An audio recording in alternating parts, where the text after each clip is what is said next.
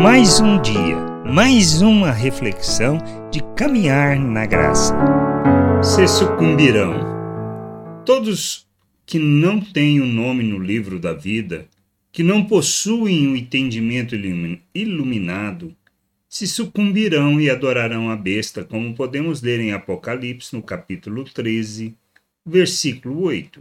E ela será adorada por todos os que habitam sobre a terra, aqueles que, desde a fundação do mundo, não tiveram o seu nome escrito no livro da vida do Cordeiro, que foi morto.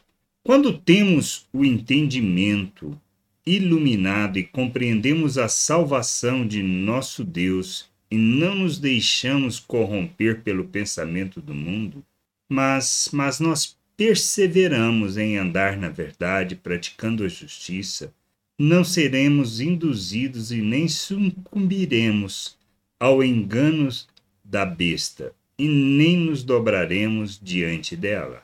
Por mais que a oferta seja boa, como aconteceu com Cristo, que prontamente rejeitou tudo para adorar somente a Deus. Não cairemos em tentação e não adoraremos a besta se conhecermos ao nosso Deus e não nos deixaremos enganar pelas promessas falaciosas que nos fazem tentando nos atrair para o mundo e sua maneira de pensar.